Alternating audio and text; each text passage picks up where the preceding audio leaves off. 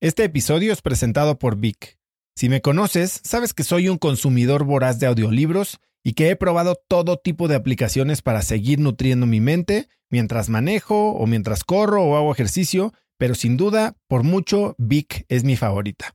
Con Vic puedes convertirte en una máquina de aprendizaje porque con solo 15 minutos al día puedes leer más de 12 libros al año. En Vic tienen más de 250 mil títulos y puedes escuchar resúmenes de bestsellers en menos de 15 minutos o libros completos, incluido mi libro Haz lo que importa, así como mis Vic originales como Cómo combatir el síndrome del impostor. Vic, por ser escucha de cracks, te regala 7 días de prueba y después contenido ilimitado por solo 167 pesos al mes en un pago anual de 1.999 pesos al suscribirte a Vic. Simplemente ve a cracks.la diagonal Vic. Vic se escribe B alta E E K. Una vez más, es cracks.la diagonal Vic. Este episodio es presentado por Hospital Ángeles Health System. Cada invitado con el que platico en el podcast me abre los ojos a nuevas tecnologías que están impactando de forma positiva la manera en que todos nosotros vivimos. Una de las áreas en las que el avance tecnológico está generando más impacto es en el área de la salud, especialmente con los avances en cirugía robótica que permiten intervenciones con menos sangrado, menos dolor, cicatrices más pequeñas y una recuperación mucho más rápida. Hospital Ángeles Health System tiene el programa de cirugía robótica más robusto en el sector privado en México. Cuenta con 13 robots Da Vinci, el más avanzado y versátil del mundo, y con el mayor número de médicos certificados en cirugía robótica, con la cantidad de horas necesarias para poder operar, ya que tiene el único centro de capacitación de cirugía robótica en todo el país. Este es el futuro de la cirugía. Si quieres conocer más sobre el programa de cirugía robótica de Hospital Ángeles Health System y ver el directorio de doctores, visita cracks.la diagonal ángeles. Una vez más, es cracks.la diagonal ángeles. Consulta a tu médico. No sé si justo el ser tartamudo y el tener miedo a que, oye, cuando sea mayor mis trabajos van a tener que ser llamar por teléfono, y estar en un cubículo, lo que sea y tal, fue un poco lo que me llevó a crearme o a, o a crearme mi propio futuro siendo emprendedor que, que, que, que, creo que gran parte de que yo emprendiese tan, tan joven fue y de alguna manera para evitar esto tengo que ser dueño de mi propio futuro.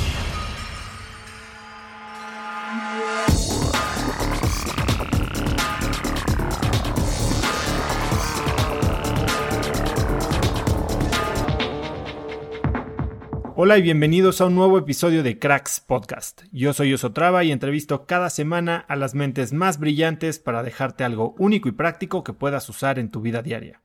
Hoy mi invitado es Evaristo Babé. Puedes encontrarlo en Instagram como arroba Baris con B chica. Baris es un emprendedor serial y CEO de la empresa de tecnología de manejo de flotillas Pulpomatic. Él creó su primera empresa de Internet a los 18 años y en 2010 fundó con un amigo Sin Delantal en España y Sin Delantal México en 2011, siendo las dos las primeras plataformas online de food delivery en cada uno de estos países. Hoy Baris y yo hablamos de cómo ser tartamudo, lejos de perjudicarlo, ha sido una gran ventaja en su vida como emprendedor, de cómo evaluar a un potencial inversionista y de cómo liberarte del miedo a tomar acción. Y ahora sí, vamos a mi entrevista con el emprendedor serial Evaristo Babé. Mi querido Baris, qué bueno tenerte al fin aquí en México de regreso en Cracks Podcast. A ti. Eh, muy contento por fin de que se haga esta entrevista porque pues, hemos sido amigos muchos años, te he admirado muchos más y hoy vamos a platicar de cosas muy interesantes. Seguro que sí. Quiero empezar por algo que me intrigó muchísimo porque estudiando un poco de ti, me topé con algo eh, verdaderamente intrigante. ¿Qué es Helter Skelter? Helter.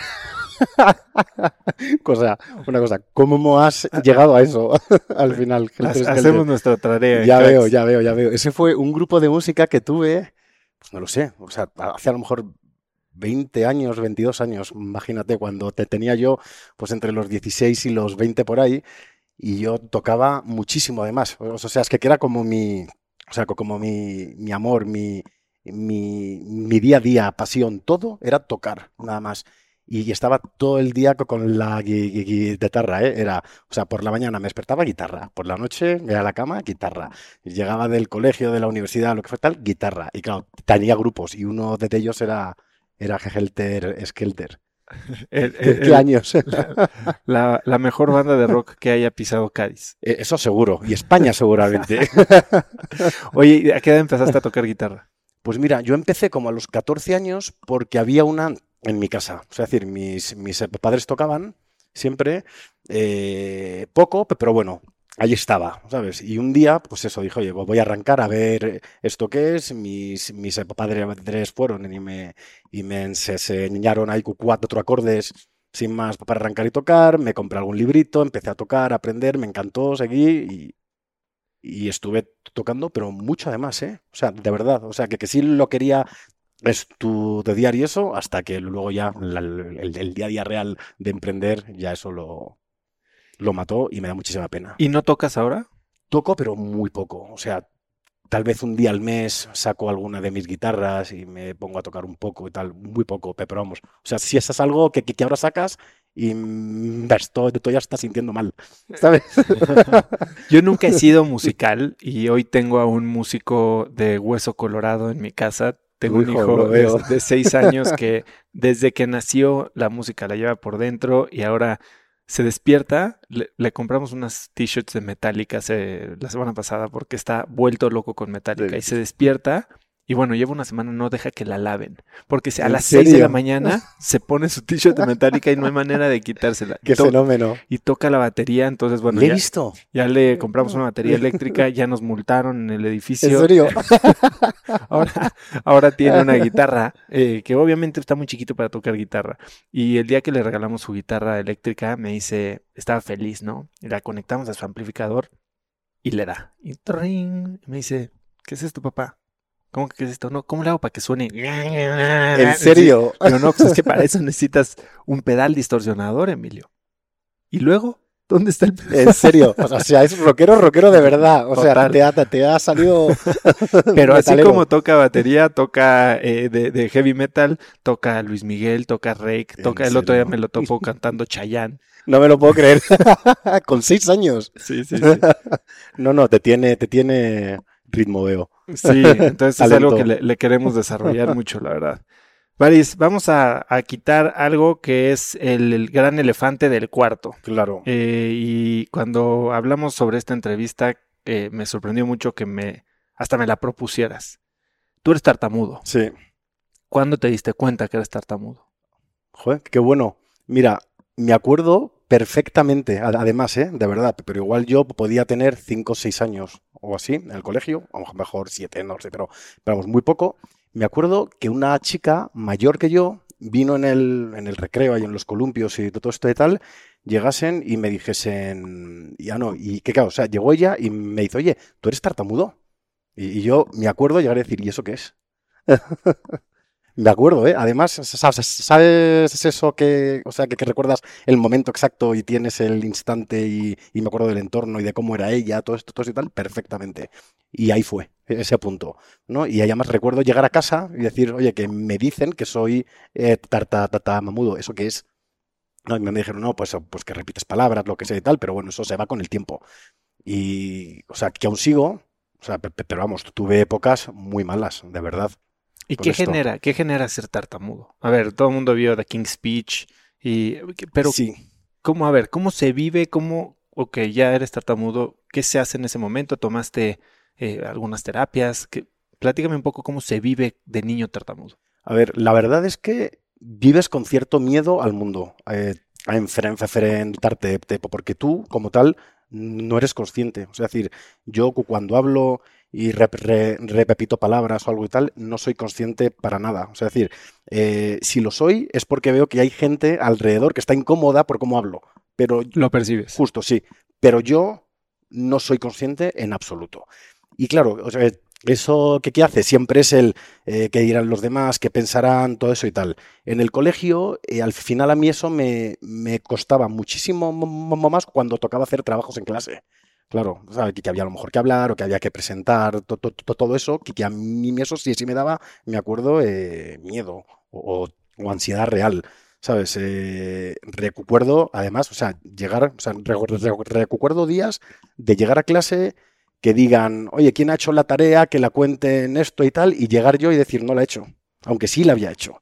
¿Sabes? O llegar y decir, no la he hecho, y al acabar la clase, irme al profesor, llegar y decir, oye, que en verdad sí la he hecho. Mírala, está aquí, sí la hice, pero no sé qué, no sé cuántos. Y me decían, bueno, vale, o sea, no, no pasa nada, ya está y tal. Eh, de pequeño sí, fui, fui a dos o tres logopedas un tiempo, eh, mejoré un poco, pero la verdad es que tampoco fui constante. O sea, decir, fui, fui, fui de todo lo constante que va a ser un niño de 12 años, 15 años. ¿Sabes? O sea, muy poco o nada. Eh, mejoré un poco, pero, pero va un poco como por días también, por días, por situaciones, depende de la pasión con la que hable de un tema, pues igual me enciendo, me prendo y voy, ¿sabes? Muy rápido, pienso y, y sí, ha, ha sido eh, un cambio grande. Es decir, yo antes lo veía con miedo y ahora ya no. O sea, luego lo que acabé viviendo ya con veintipocos años, lo vi eh, como algo en lo que me podía apalancar para crecer, en el sentido de oye, estoy viendo que hay gente que le da pena, o estoy viendo que hay gente que le caigo bien o que le genera ternura, llámalo como quieras, ¿eh? Sabes, que lo tengo, oye, pues, pues eh, ya puestos, le voy a sacar cara a eso jugo, ¿no? Partido.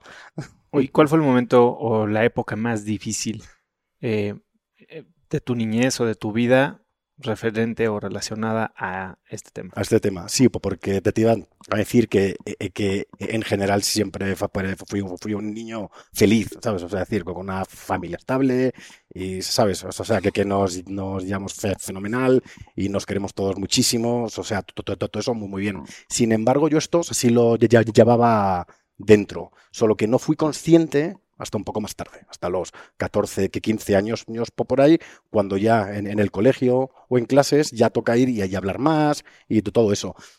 Para mí, fíjate, si lo, si lo tengo que, pensar que es, que, es un poco lo que más sufría, era, me acuerdo, cuando estaba en la carrera, lo que más temía eh, era que sería de mayor. Es decir, oye, los trabajos que yo pueda tener cuando sea mayor me van a requerir hablar mucho por teléfono, porque era la cosa que más pánico me, me daba. O sea, ahora ya llamo a quien sea. no, pero antes me daba pánico el teléfono. Imagínate, claro. ¿Sabes? E, e, era de cómo llamas, cómo preguntas por alguien, cómo, cómo te comunicas por ahí, porque cara a cara siempre, siempre es más, más fácil en cierta manera. Y, a mí eso me daba pánico. Y entonces lo que, lo que, hice, también creo que, que, que en el fondo eso fíjate esto que ahora pienso, no sé si justo el ser tartamudo y el tener miedo a que, oye, cuando sea mayor mis trabajos van a tener que ser llamar por teléfono, y estar en un cubículo, lo que sea y tal, fue un poco lo que me llevó a crearme o a, o a crearme mi propio futuro siendo emprendedor. Y llegar y decir, oye, tengo este elemento, más mis, mis padres en casa que, que siempre me han eh, hablado de empresas y se, se enseñado de, de todo esto, pero que, creo que gran parte de que yo emprendiese tan, tan joven fue el, de alguna manera, para evitar esto, tengo que ser dueño de mi propio futuro. O sea, fue un tema de control, básicamente. Fue un tema de control, justo. ¿Sabes? De, oye, si yo consigo montar mi propio negocio, voy a, voy a poder controlar, eh, tal vez no llamar tanto por, por, por, teléfono o que me obliguen a llamar, ¿no?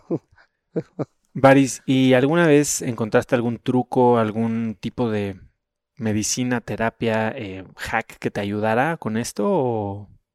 Mira, hay, solo, hay, solo hay dos cosas que me vienen muy bien en general, o hablar muy despacio o hablar con mucha pasión. Son como las dos cosas que me, que me vienen bien. ¿sabes? Y además seguro luego, cuando, cuando luego ya lleguemos a temas más de, más de empresa y tal, seguro verás que ahí, o sea, pues voy a ir fluidísimo, estoy segurísimo. Oye, y, también leí que habías encontrado que hablar primero, en cuanto la idea te llegaba a la mente, te ayudaba. Justo, sí, porque que al final, si anti, o sea, eh, ahora no, pero antes era de, si anticipo mucho el momento de estrés, claro, se amplifica en mi cerebro. Claro, y, eso siempre, eh, o sea, siempre me creo el, oye, pues cuando a lo mejor en clase había que responder algo, había un sitio que, que hacer algo, voy a un evento y hay que hablar o algo así, si soy el primero, mejor. Porque si no, en mi cerebro voy anticipando el momento en el que me voy a atascar cuando hable después. Y se amplifica. Y eso, claro, se amplifica, te pones más tenso, con lo cual luego es peor y te atascas mucho más. Que al final día creo que así funciona el miedo en general, ¿no? O sea, y ahorita me gustaría que me explicaras un poco la, fisiología de la tartamudez, o sea, qué, es lo que lo genera, eh, pero yo entiendo el miedo como esta sensación de, anticipación, ¿no? Ya sea que te estás anticipando para huir, para pelear, para tener algún desempeño extraordinario, etcétera.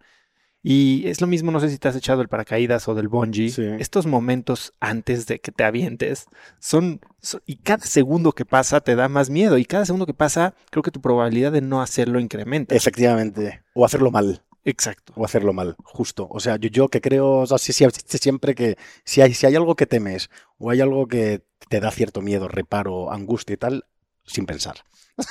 o sea, rápido, hazlo, salta. Hace poco hablábamos de, The Game, el, libro de Neil Strauss. Sí, es verdad. Y me dijiste que cuando lo leíste cuando eras joven, me dijiste, aprendí una cosa que funciona. Tienes que hablarle a la mujer en los primeros cinco segundos. Sí, rápido. Siempre. Es que, eso, o sea, si piensas, fallas. En, todo. Yo, mira, ahora que hablabas, con el... Yo tengo un vértigo que me muero, pero de verdad, ¿eh? O sea, de, de yo, o sea, paso por un puente y sufro. Eh, subo a cualquier balcón más de dos pisos y estoy sufriendo de verdad, ¿eh? o sea, que, que, lo paso muy mal. Y claro, yo, yo, yo siempre que creía que, igual saltando en, en paracaídas se me iba a pasar o algo así. Y entonces un día, aquí, en México, de hecho, en una fiesta, no me recuerdo si era un viernes, un sábado y tal, pues o ya con cervezas, copas, lo que sea tal, un grupo de, amigos, tenemos, saltamos, venga, no hay huevos, no sé capaces, vamos sin no sé qué, llamamos a Cuautla y al día siguiente fuimos. Y que claro, o sea, yo, ya dije, tengo que ir. Y yo me acuerdo Claro, o sea, yo con el vértigo que tengo, claro, yo el, el día antes no dormí, estaba sufriendo muchísimo. Yo me acuerdo además en el coche yendo a Cuautla, estaba de verdad, ¿eh? estaba deseando tener un accidente con el coche. No grave, ¿sabes? No grave, ¿no? Pues a lo mejor una ponchadora. romper, no, romperte un brazo. o sea, con tal, con tal de verdad, ¿eh? de no saltar. En serio te, te lo digo. Y después llegué y ahora que, que hablabas, me acuerdo perfectamente. Y hay un vídeo que, que me sacaron en el que en cuanto abren la puerta del avión, se me salen literal los ojos de, las órbitas. O sea, de verdad, se salen. O sea, yo es que eso no sabía que era real hasta que vi, vi el vídeo, que cuando tienes miedo de verdad, salen. Y después disfruté el salto. Fue una maravilla. O sea, ha sido de lo mejor, mejor que he hecho no, nunca. ¿Y cambió tu miedo por las alturas en ese momento? La verdad es que no. Solo, solo por el, o sea, por el, por el salto. Lo, lo haría mil veces. Eso sí. No sé si ya leíste el libro How to Change Your Mind de Michael Pollan. Michael Pollan eh, ha escrito mucho, ha de cocina, pero hace unos años escribió un libro sobre sus experiencias como viajero psicodélico. Y en este libro habla de una persona que se llama Paul Stamets. Y Paul Stamets cuenta cómo él era un niño tartamudo. Y que un día, sin querer, no, no me acuerdo la historia, por qué termina comiéndose una dosis masiva de hongos psicodélicos de psilocibina, hongos alucinógenos. Que tiene una experiencia, ya sabes, extracorporal, lo que tú quieras, pero que ese día perdió su tartamudez. ¿En serio? Curioso. ¿Alguna vez has probado algo así? No, nunca. La verdad es que no, nunca. No, es que, ¿sabes por qué? Porque a mí no me gusta consumir sustancias que, mm, que, que alteren mi cerebro de, cierta manera. Incluso el, el, alcohol lo mido muchísimo. Es decir, o sea, jamás me verás llegar a un punto en el que no, no soy yo. ¿Sabes? O sea, eso, es, algo que temo.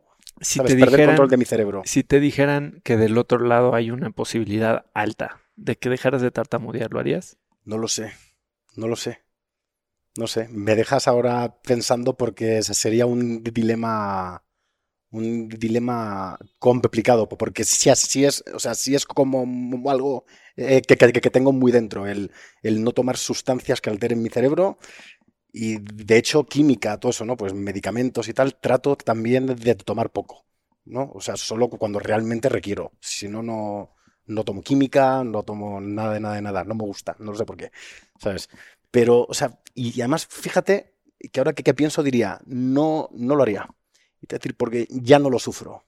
Y, creo que si alguien lo sufre a mi alrededor es que no me, no me quiere o no me aprecia como yo soy, de verdad. O no te conoce. O no me conoce, también, justo. ¿no? Pero al final, mm, cuando voy igual a reuniones, ¿no? Con clientes, voy a vender todo esto y tal, en el fondo también, ahora mismo, como, ya voy muchísimo más seguro de mí mismo y, mi producto lo conozco y sé de lo que hablo y ya, pues, ya, con, con 40 eh, años ya, ¿sabes? Pues se ve todo, diferente, ya tampoco eh, tartamudeo tanto como para que afecten eso. y al revés, si pasa no afecta. Es decir, o sea, si voy a un cliente, me atasco como mucho, me compran igual. O sea, no, no se fijan en la forma, se fijan en el fondo. También. O sea, eso, sí siento. Es interesante lo que dices porque, a ver, hace poco, cuando empezaba la pandemia, creo que llevaban como cuatro o seis semanas, eh, pues ya sabes, todo el mundo estaba vuelto loco, el peor año de nuestras vidas, una crisis global, eh, empleos perdidos, negocios cerrados le pregunté a un grupo que tengo en Facebook, eh, o no, en Telegram, que cuántos de ellos borrarían el 2020 si eso implicara también borrar todo lo bueno que ha salido de 2020. Y el 86% me dijeron que no. Entonces, inclusive algo que pudiera parecer súper perjudicial, dañino, eh, no sé, evitable, es algo que te puede dejar cosas buenas. Y, me lleva eso a, no solo por lo que dijiste, sino al libro de Malcolm Gladwell, que no sé si leíste David and, Goliath. Sí, me Hablan de este tema eh, alrededor de la dislexia.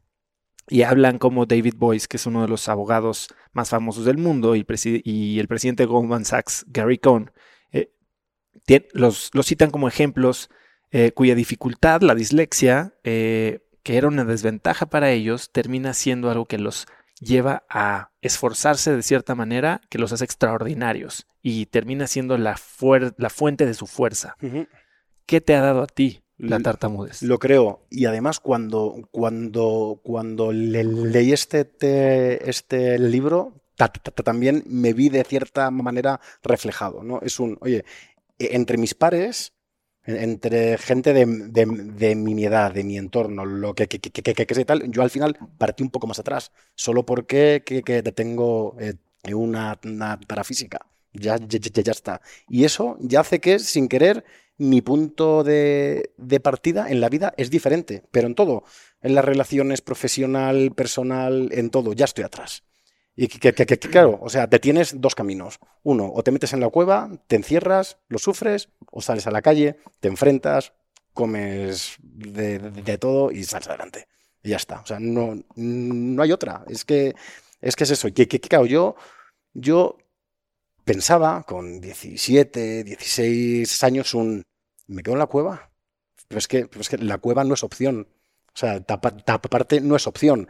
Y te tengo buenísimos amigos que me quieren como soy y, esos son además todos muy buenos y mi familia me quiere como soy y me dan bien las cosas y soy un buen estudiante, bueno, un buen medio, ¿no? Mediano, pero bueno, me iba más o menos bien el colegio y, oye, o sea, ¿para qué voy a dar un paso atrás me, y, me tapo, ¿no? O sea, sin, sin, eh, o sea, en cambio sí creo, eh, sin embargo creo que justo el haber partido de un poco más atrás me hizo tener que esforzarme más para llegar y a igualar al resto. Y, que, creo que cuando, cuando tienes esa, esa dinámica ya hecha de eh, parto de atrás, me tengo que esforzar más para dar ese acelerón inicial un poco más, eh, pasarlo más o enfrentarme a otro tipo de situaciones antes en las cuales estoy sufriendo, no más que otros porque lo tienen más fácil, ¿no? O sea, que creo que cuando vas y agarras ese ritmo, ya, ya lo tienes y ya sin querer estás adelante, ¿sabes? Y, y para mí, sin duda, lo,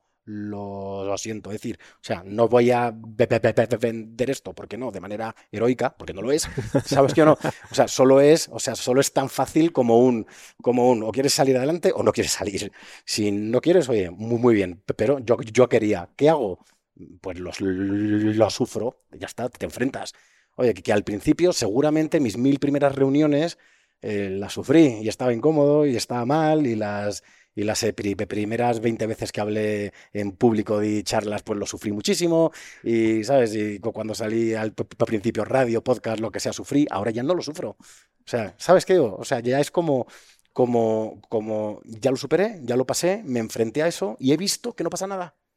O sea, que hay, que hay vida más allá de tus propios miedos, que hay vida más allá de tus taras, que hay vida más allá de, lo que, sea. O sea, decir, que, y, que al final también, sinceramente, al, al, mundo le da igual como seas tú. O sea, es que todos tenemos, hay, hay un sesgo, un bias, que no recuerdo eh, el nombre, eh, que, hace que, sin querer todos, todos nos creemos importantes para el resto. Exacto. ¿Sabes?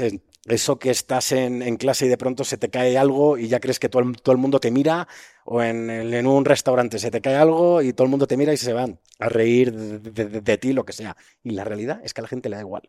Y que a la gente le das igual, y que al universo le das igual, ¿sabes? Y que, y, que eres tú y al final estás solo, ¿no? Contra el mundo, ¿no? Porque, porque eh, siempre tú eres el que sufre tus cosas y el que te tiene sus, sus cosas y ya está. Y creo que que una de las grandes lecciones es un, oye, sí, yo tengo mis miedos y tengo mis taras y tengo y tartamudeo, lo que sea, lo que sea.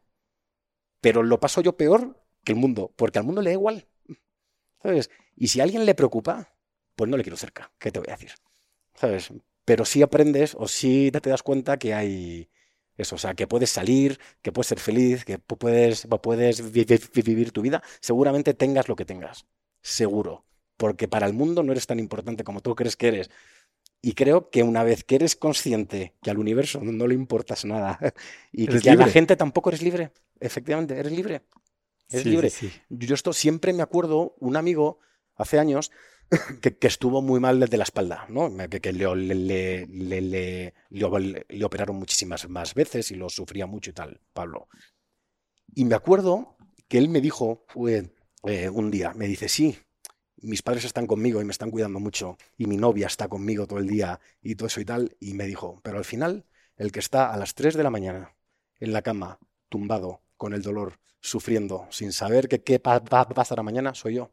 Y esa sensación no se la puedo compartir a nadie. Es que, es que esa es mía. Y por más que ellos quieran ser empáticos conmigo, e-, ellos también tienen sus dolores dentro de cualquier cosa, sus preocupaciones y tal, que sí, que hacen que me cuiden, porque me tienen que cuidar. Pero ellos tienen también sus batallas internas y sus dolores y sus guerras en el, día a día. Y recuerdo que él, que, él, que él me dijo un al final estás solo. Y eso me hizo pensar muchísimo, ¿sabes? De, de es cierto. ¿Sabes? En el fondo eres tú. Sí, no solo en el sentido de a nadie le importo y estoy solo yo contra el mundo, sino entiende que para lo bueno y para lo malo. Justo. Hay una persona que es la más importante en el mundo para cada quien, y esas son ellos mismos. Justo, literal. Eso lo, habla Naval en su libro. Que todavía no lo leo. Lo has, leído, debes. En el Naval, Naval El, el Naval Manac, justo. Naval, me acuerdo que hay un punto que, dice, que dice, dice Naval, mi orden para que mi vida sea plena es, primero, primero, lo más importante del mundo para mí, ¿eh? lo más importante de todo, soy yo mismo. Dice, soy yo. Dice, y, eso supone mi salud, mis, mis, meditaciones, mis cuidar mis miedos, hacer bla, bla, lo que sea, mis cosas. Dice, segundo, mi familia. Tercero, no sé qué, cuarto y tal. Pero él se, se puso encima y dijo, porque si yo no estoy encima, ¿quién cuida luego de los demás o quién se preocupa de los demás o, o tal? O sea, si yo no estoy bien, ¿Cómo voy a, cosa, cómo voy a ser yo responsable luego de mi, de mi mujer, de mis hijos, lo que sea? es la famosa analogía del avión, ¿no? Eh, te dicen, vienes con un niño o con un anciano, te pones la máscara tú primero. Sí, efectivamente, justo, justo, porque es que si, si, si, no, eh, eh, tal vez ninguno sobreviva al final. Y sí, o sea, sí es cierto, o sea, sí, sí creo. Y para, para mí eso no, no es ser, o sea, no es que, seamos egoístas, sino, o sea, solo lo creo y además me encanta Taco cómo lo ha sacado. Es ser libre de, verdad. Es cuando, cuando, cuando te, te das cuenta que no le debes nada a nadie, que nadie te debe nada a ti. En el momento realmente en el que tú entiendes que nadie te debe nada, nadie, la sociedad no te debe nada, tu familia no te debe nada, el universo no te debe nada, nadie te, debe nada, nadie eres tú. Y entonces cambias las expectativas, que es lo que crees que todo mundo te debe o debería por las etiquetas que le ponen. Él es mi amigo, entonces debería hacer esto. Ella es mi novia, debería hacer esto. Él es mi papá, y entonces debería portarse así. Y lo cambias por, bueno, ¿qué me está dando? Y gracias por eso, ¿no? Justo, literal, al revés. Y ahora además lo veo con emprendedores, justo, ¿no? Que, que solo porque se esfuerzan mucho y solo porque se están matando y tienen una idea fenomenal, lo que sea, se creen que les tienen que llegar millones de dólares y tienen que, vender y que no entienden por qué no, no entran clientes. O sea, se creen que el mundo les debe algo solo porque te trabajas mucho. No, pero es que eso no es así. Dices que... Y, perdona, y eso te frustra mucho, después estás... ¿sabes? Pues triste, enfadado, no piensas bien, no razonas. O sea, lo veo cerca ahora además. Eso, en amigos. Sí, y más que es muy fácil dejarte llevar por la comparación, ¿no? Todo el mundo está viendo los casos de éxito y siempre te comparas con alguien que tiene algo que tú no tienes. No te vas a comparar con el que está peor que tú. Justo, que sí, de acuerdo, ¿eh? Y además eso, o sea, qué horror es compararse también. O sea, cuando si yo digo de, pero es que fulanito hizo una empresa con menos dinero y no sé qué y le dieron no sé cuántos y ha salido y desde qué te, comparas. O es que él hizo no sé qué y consiguió en su vida hacer no sé qué y yo no consigo nada. Y así sí solo sacamos como que creo gente triste e infeliz. O sea, para mí la verdad no hay nada peor que, eh, que, la comparación, ¿cierto? Buen punto. En empresa y, y, en, y en ti mismo. La última vez que platicamos me contaste que tienes una lista de toda la gente que te ha dado consejos en tu vida. Cuéntame cuándo empezaste a hacer esa lista y ¿Por qué? La tengo y es curiosa. Tengo como unos treinta y pico nombres y es gente que me ha marcado de una manera o de otra para, para llegar aquí. O no para llegar aquí, sino para ser quien soy y estoy muy contento con el hombre que soy, ¿sabes? O sea, de, cierta manera, ¿no? Eh, sí, o sea, te, tengo mil defectos, todo esto y tal, pero estoy contento, estoy tranquilo, estoy en paz con el mundo, todo esto. Y me acuerdo que, ha habido como ciertas, ciertas decisiones en mi vida, o sea, que, he ido tomando, que, que no sabía tomar, que empieza, obvio, con mis padres, o sea, que, ellos siempre me, han llevado muy bien, me han dado los, los eh, mejores em, eh, consejos del mundo siempre. Y, eso, bueno, bueno eh, si esto lo ven y oyen, gracias papá y mamá, de verdad, por esto. pero, pero sí, o sea, si hay, si hay puntos, recuerdo, ¿eh? Con, con veintipocos años estaba emprendiendo un negocio que, que, que iba fatal. Eh, pero yo lo, estaba ahí queriendo aguantar a un coste emocional muy alto y me acuerdo que hablé, por ejemplo, con el, con el novio de una amiga mía, que, que, era ya mayor que, que yo, y él solo fue y me dijo, mira, cierra, haz esto, haz esto, te vas a quitar esta mochila encima, vas a ser más feliz, no te empeñes con esto y tal. Oye, lo hice, funcionó. Me acuerdo cuando sin delantal, por ejemplo, en España eh, que arrancamos el negocio, no podía funcionar, me senté con alguien eh, que dijo, mira, pues si lo puedes solucionar de esta manera, de esta, que es más práctico, no sé cuántos, y eso cambió el rumbo de la compañía. Cuando queríamos vender sin delantal en España, queríamos complicar la operación y tal. Me senté con un chico, me acuerdo que le había visto solo una vez en la vida, en esa comida, no nada más me dio dos consejos que me cambiaron también radicalmente la manera de ver ¿Cuáles fueron? las cosas. No, no lo acuerdo porque fue justo en un punto de inflexión en el cual sin delantal no iba tan bien en España, lo queríamos vender y podíamos casi o... Bueno, a ver, eh, había o cerrar el negocio, que no era una opción, pero estábamos muy cerca, ¿eh? ¿eh? Vender el negocio... ¿Por qué no era una opción? ¿Por, por cabezadura? ¿Por necedad? No, es que eso fue una fue fue un fue un a ver fue un tiempo complicado te cuento. A ver te voy a hacer un poco de, contexto con eso. Sindental se fundó en el 2010 en España. Eh, hicimos una pequeña ronda de, Friends and Family, levantamos capital, arrancamos, éramos ahí además pioneros, no, no había nadie que, que, hacía, o sea, que, que, que, hubiese sacado esto antes, lo hicimos, eh, em, empezamos a recibir pedidos, hicimos una segunda ronda pequeñita, lo que sea tal, y de pronto se vino la gran crisis. Y me acuerdo, en el 2012, principios, eh, llegamos a estar muy cerca de hacer una mega ronda, pero muy grande, ¿eh? eh no me acuerdo si eran 14, 15 millones de euros, una cosa así. Eh, con un fondo holandés que ya había enviado el term sheet, que bueno, estaba ahí muy cerca. Y de pronto, portada, Financial Times, la Unión Europea va a intervenir, va a venir España como si fuera Grecia, ¿no? Y ese día se nos cayó todo. Y claro, teníamos poco, o sea, poca vida, poco, dinero, era como febrero, marzo por ahí, y dijimos, o sea, tenemos, a ver, tenemos aún unos meses, pero tenemos o que cerrar la compañía, o levantar más capital de otra parte, o vender la empresa. Eh, que claro, o sea, cerrar era la última de las opciones, obvio. O sea, que, que, que hubiéramos podido cerrar varias veces. Yo creo que, que como, o sea, Todos. justo, pues sí. o sea, no hay startup que no haya estado a punto de cerrar 200 veces, seguro, o sea, no, no existe. Y aquí llegamos y dijimos, vale, fase 1, vamos a tratar de levantar capital. Claro, estaban las cosas fatal. O sea, ni siquiera nuestros inversores actuales tenían. Y dijimos, nada, pues no, no podemos levantar. Y hablamos con dos actores con los que ya habíamos hablado, teníamos relación, con los alemanes, con Justit en Inglaterra. Y Justit dijo, venga, va, eh, os compro. Y arrancamos el proceso de compra, pero fue demasiado largo. Claro, o sea, fue, fue muy largo y muy tenso, porque claro, no teníamos que haya dinero. sido un poco estrategia de los alemanes? Desde los, eh, no, eh, sería Justit. Ah, no, sí, Just Eat, eh, claro. Justit, eh, que fuese estrategia, puede ser. O sea, no, no lo sé yo ahí durante, durante el que camino, sí, o sea, sí creía eso. A ver, seguro sí, ¿eh?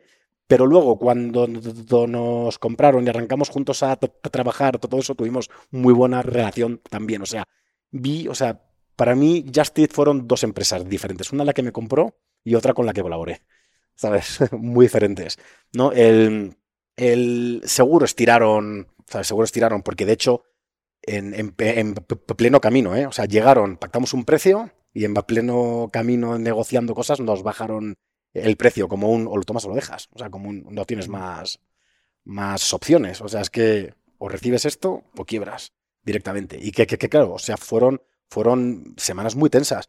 Y, y sufrimos mucho y estuvimos sin cobrar y bueno, y el equipo entero. O sea, yo, yo, yo un, un punto que, que llegamos al equipo y dijimos, oye, lo sentimos, pero nos hemos quedado sin cash.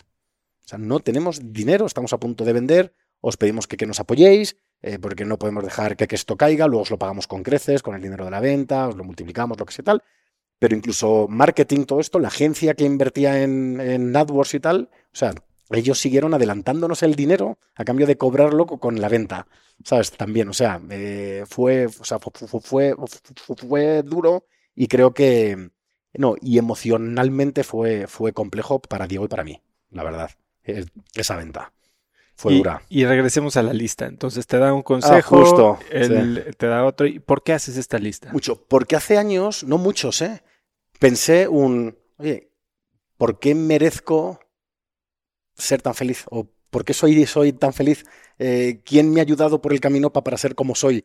Ser libre, ¿no? Co- Como, co- como tú, tú, tú antes eh, hablabas, ¿no? Eh, ¿Por qué me siento pleno de cierta manera? ¿Por qué, por qué sí? O sea, ¿por qué soy, soy feliz? ¿Y cuáles han sido los momentos que han, que han, que han podido suponer un cambio en algún, en algún punto para llegar yo aquí, ¿no? Y al fi- fi- final pen- pensaba y en mi cabeza si había como 10, 15, 20 puntos de verdad, ¿eh? que, que yo tenía guardados como esto que aprendí aquí me sirvió pa- para luego. Aquí tu- tuve una disyuntiva con dos opciones, tres opciones y elegí la correcta gracias a esta persona. ¿Sabes? Ese, ese tipo de cosas. Y claro, o sea, debo mucho eh, a esa gente. Y, mi plan era, mi plan era el, llamarles un día. Que, que aún, que aún, que aún, fíjate, no lo sé por qué no lo hago.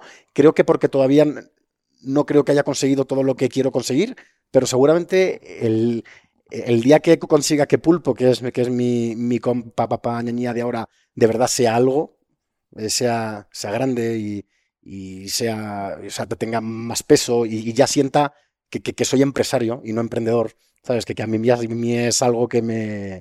Háblame de la diferencia.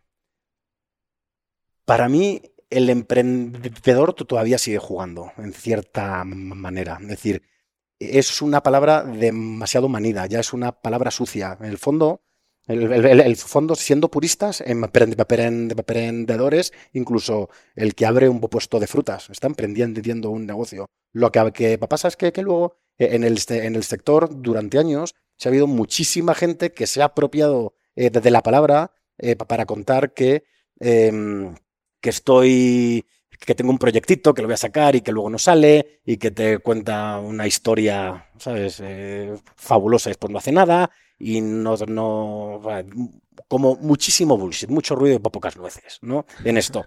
Y creo que es, o sea, una palabra que cuando yo escucho que alguien se define como emprendedor o algo así, a mí me da como, como grima, ¿no? Un poco de, ¿Sabes? E, es esa, es esa sensación que, que no sabrían explicarte. Sin embargo, empresario para mí es que ya estás ya, ya, ya, le estás cambiando la vida a la gente de cierta manera, ya sea porque tienes una, empresa rentable, que la gente que trabaja para ti por lo menos sabe eh, que va a cobrar su sueldo a final de mes, que tiene un crecimiento, que tiene sueños, que, que son eh, familias que lo viven, que, de ti tienes clientes, sean empresas o personas que, que realmente tienen un impacto eh, positivo y, que creces. Es decir, ya no es un juego, ¿sabes? Y, y claro, para mí al final, sin delantal, se vendió pronto, los dos. España se vendió dos años y medio después de arrancarlo y México también. O sea, tuvimos muchísima suerte en eso. Con Pulpo llevo tres años y medio, cuatro años y espero seguir aquí diez, diez más, seguro. Porque sí quiero de verdad tener un impacto más allá de salir en el periódico porque vendes una compañía por no sé cuántos millones y ya está. Es que eso el mérito es relativo. Es un poco lo que te quiero eh, contar. En nuestro caso fue literal estar en el momento adecuado, en el sitio adecuado. Que hay que estar, ¿eh? Me, me queda claro que hay que estar. Pero fue estar en el momento adecuado, en el sitio adecuado. Dime algo, Baris. Este tema de emprendedor versus eh, empresario a mí también me, me interesa mucho porque creo que... Y contéstame la pregunta. ¿Tiene que ver con la etapa de tu empresa o puede ser emprend... no, puede ser empresario sin empresa, simplemente de mentalidad. O sea, mi pregunta es, ¿es cuestión de approach o cuestión simplemente del tamaño y el impacto de tu empresa? Qué buen punto de approach.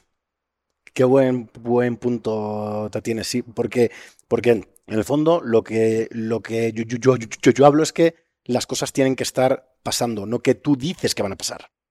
¿Sabes? Que, que, esa, que, que, que, creo que es gran, o sea, una gran diferencia también. Es decir, eh, nosotros ahora, eh, o sea, cuando tú vas y emprendes, tú, hablas de, futuro, nada más, pero ni tienes pasado y el presente es caótico.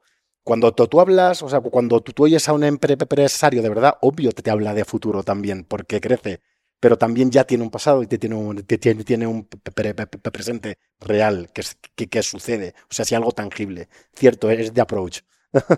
y el approach tiene que ver con si tu empresa va a ser una empresa que va a escalar a base de pérdidas y de fondeo o, de, sueños o con hacer cosas que generen impacto y sea autosostenible. ¿Tiene, tiene un poco de que ver? Fíjate, sé, sé que hay un poco en el, en el sector como ese dilema también de que quiero hacerlo bootstrapping, crecer con mis, recursos o entrar ya en la carrera del VC total. Eh, para mí, eh, ambos caminos son válidos. Eh, y te lo dice alguien que cuando vendí sin delantal, de verdad, eh, me prometí un millón de veces nunca más entrar en el sector del venture capital y no recibir financiación. Y mira, ¿no? Y otra, otra vez estoy aquí en esto, ¿no? Eh, para mí, ambos sé que caminos son, o sea, valen para eso. No creo que el, no creo que el camino, o sea, que sigas, o la estrategia que, que, que, que sigas, tenga que influir en el outcome. O sea, que, creo que de ambas maneras puedes conseguir el outcome que quieres.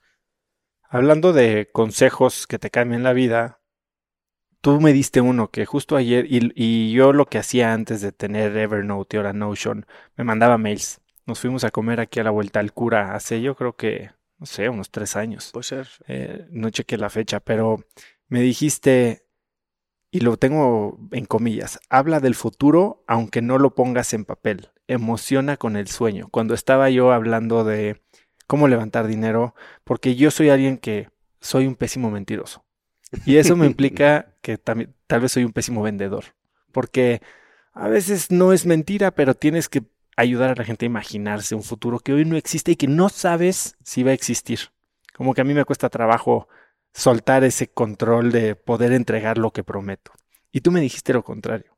¿Sigues pensando así hoy? Sin duda. Eh, y, es un, a ver, para mí vender no es mentir, e, e, es diferente. Es decir, eh, a ver, sí, o sea, que obvio hay millones de, de, de, gente en, áreas de ventas, pues sí, o sea, a ver, que, que, te sobrevenden las virtudes del, del, producto, ¿no?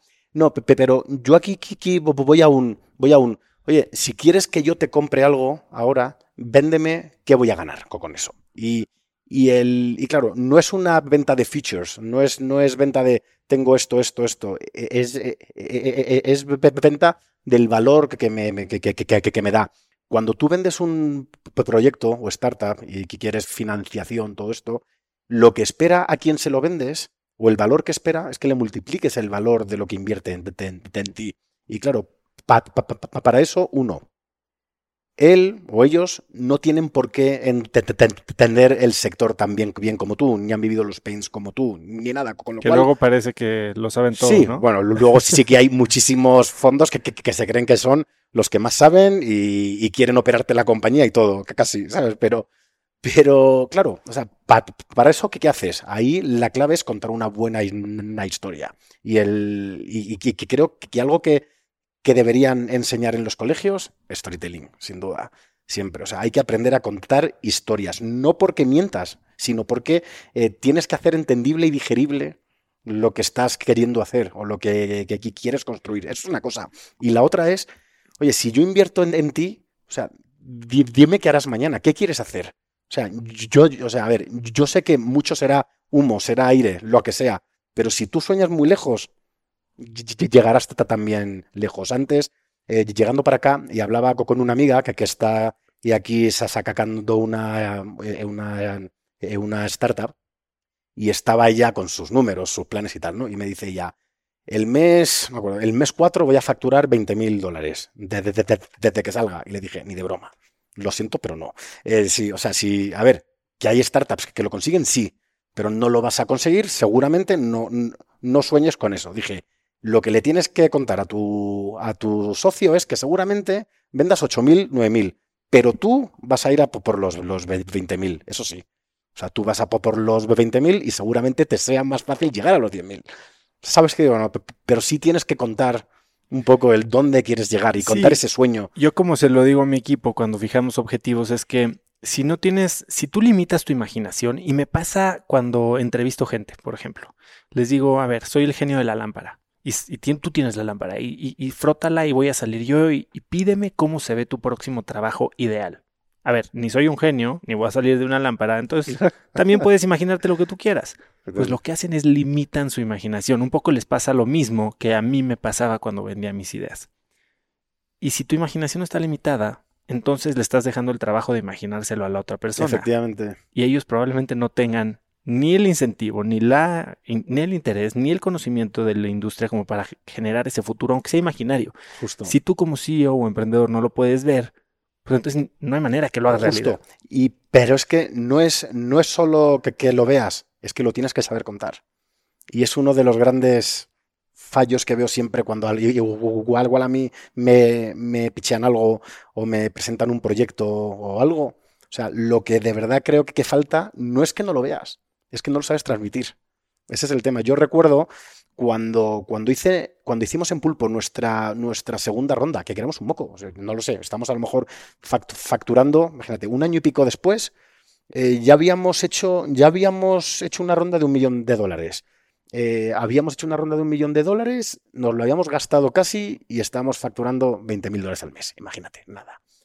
Y entonces fui a la siguiente ronda y hablé con los inversores y tal, y uno nuestro, eh, y americano, Lee, que, que, que, además es alguien muy bueno que me presiona y empuja, vamos, mucho no, muchísimo, llegó y dijo, Baris, yo invierto, pero solo si me demuestras que tu empresa va a ser una, una compañía de 4 billion, así me dijo, literal.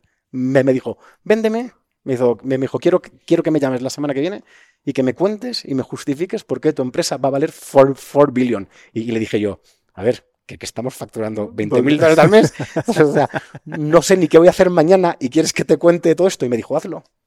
Y eso, claro, me obligó a sentarme y no, no solo a quererme yo de verdad que puedo crear un monstruo con esto y que podemos hacer algo grande de verdad, sino fue, ¿cómo se lo cuento? O sea, ¿cómo hago para que alguien que es muy analítico de verdad me compre que con el negocio que estamos creando en el futuro vamos a ser capaces de valer no solo 4, sino 10, 20, 50 y, y, y que crecer, porque era lo que él quería oír. ¿Y qué tan granular te vas cuando estás contando estas historias? No mucho. no mucho, porque que, que, que, si no se aburren. O sea, o sea, solo es que haya un hilo que, que haga sentido. Es, es, como un como, como un emprendedor que, que arranca y un fondo le pide eh, dame tu plan de sí, negocio. Financieros a 10 años. Justo. Pues obvio, el el fondo sabe que cualquier cosa que, que reciba es, mentira. mentira. El fondo lo sabe, pero están obligando al emprendedor a escribir sobre papel a que entienda cuál es su modelo de, de, de negocio de cierta manera y que, que, entienda cuáles son sus economics. Nada más. Pero, pero todo el mundo sabe que el plan no será así. Pero te obliga a sentarte, trabajarlo, lo haces, se lo das y ya está. ¿No? Entrevistaba yo a un, a un gran cuenta historias argentino, Hernán Casiari. Que no Me encanta. de él. Sí, claro. Bueno, yo en preparación para su entrevista leí varios de sus libros y tomé el texto muy literal. Son historias que parecen estar contadas de su vida. Y llegué a, a preguntarle sobre estas situaciones que yo tomé literales. Yo soy súper ingenuo, a mí lo que me dices te lo tomo face sí. value. Y me paró y me dijo, bueno, mi trabajo no es contar las cosas como pasaron, es comunicar el punto que quiero comunicar y que tú lo entiendas. Así que me tomo libertades creativas y dije, bendito sea Dios, no son mentiras, son libertades creativas. Sí. y fue una lección importantísima. Digo, no, obviamente hay, hay momentos en los que te puedes tomar libertades creativas sí. y otros como la contabilidad en las que bueno, ahí no, no, ahí no, ahí nunca se debe hacer. que, que, hay muchos que todavía lo hacen. Sí, no, y, y algún caso en común que, que hablamos también el, otro día. Pero, claro. sí, pero el, pero el, mira, el, eso que, que, que, que, él, o sea, él iba y hablaba, fíjate, yo no lo veo mal, porque al final yo creo, yo creo que no importa que él se tome esa licencia creativa si el impacto que él quiere generar con la historia es el correcto y el adecuado. Que a mí me lleva a las parábolas ¿no? que hacían, eh, ¿no? que, que, que, había en hace dos, dos, dos, mil años y aún se cuentan que al final, eh, que, que, al final no es un tema de, de esto pasó así, no, solo es un, oye, te cuento esta historia para que te, para que te quedes con el aprendizaje, con la idea de que, oye, tu vida va a ir mejor si haces esto, o que no seas mala persona, o que no hagas no sé qué, o mira este aprendizaje, lo que sea. Pero, o sea, no veo, veo mal que, que, él, que él lo haga, o sea, que vista de realidad algo que luego te va a generar un impacto positivo. Sí, lo que me dices, recorto tiempos, tal vez cambio lugares. Justo, eso es, lo adapto, lo que, que sea, para que te impacte. ¿No? Sí, que es lo que sí. hacen las películas. Hay veces que se inventan personajes que son los que te explican la intriga que no podrías justo. haber visto. Efectivamente, justo, pero te quedas con el con lo que, que quieren eh, contarte. ¿Qué ejemplo de eso? Que, que antes lo hablabas, eh, a mí me marcó muchísimo la película del dis, discurso del rey, evidentemente. ¿Qué te claro, marcó de ella? Que él, pues eso, o sea, que él, que, que él sufría y cómo peleó y cómo fue capaz luego de enfrentarse al miedo eh, o sea, de enfrentarse al miedo eh, cuando tocaba. Sin, o sea, que no se escondió, no se me metió en la cueva. Y yo me acuerdo que, que lo vi, esa, esa película, la de vivir hace 10 años por ahí, un poco con menos, porque luego fui y escribí un post en un blog que, en tenía. 2011. Sí, ¿no? Ese año fue Soy justo. Sí. pero no tonto. El literal, ese, justo. Y ese post lo escribí el día después, creo, de ver la película y fue porque me hizo eh, reflexionar el, oye, estoy rodeado de alguna gente de la que no quiero estar rodeado porque percibo que se creen que soy tonto o, que mi cerebro no está funcionando bien solo porque hablo mal y una cosa no está vinculada a la otra. Eh, oye, que, que yo me, o sea, que, que, que a mí se me tensen los músculos de aquí eh, del cuello y la, y la lengua no, no implica que, mi cerebro no funcione eh, bien o que no sea buena persona, ¿sabes? No te, te, te, te, tiene que ver. Y justo lo estaba eso percibiendo en ese momento con un par de, eh, con un par de personas cercanas de, de, mi, de mi entorno pro, pro, pro, profesional, que luego además me salí de ahí, de, esa gente, vamos. Y, y fue como un, o sea, fue, fue como una como, como, como, una terapia, ese post, la verdad. O sea, siempre pero luego pensé el, oye, qué sano fue escribirlo porque me liberé muchísimo de muchísimas cosas, ¿sabes? Con eso. Y de hecho ayer leía un tuit de, eh, ¿cómo se llama? Balas Far, este sí, el, bueno, eh, uno de Salesforce que pones siempre muy, muchos tweets muy de, eh, motivacionales, esto, y tal, y con, con siete, ocho puntos. Y uno de ellos era escribe mucho, ¿no? Y al final pensé y dije, cierto, a mí escribir en el fondo, como ese día, me sirvió mucho para, para, para, ver cómo me sentía de verdad.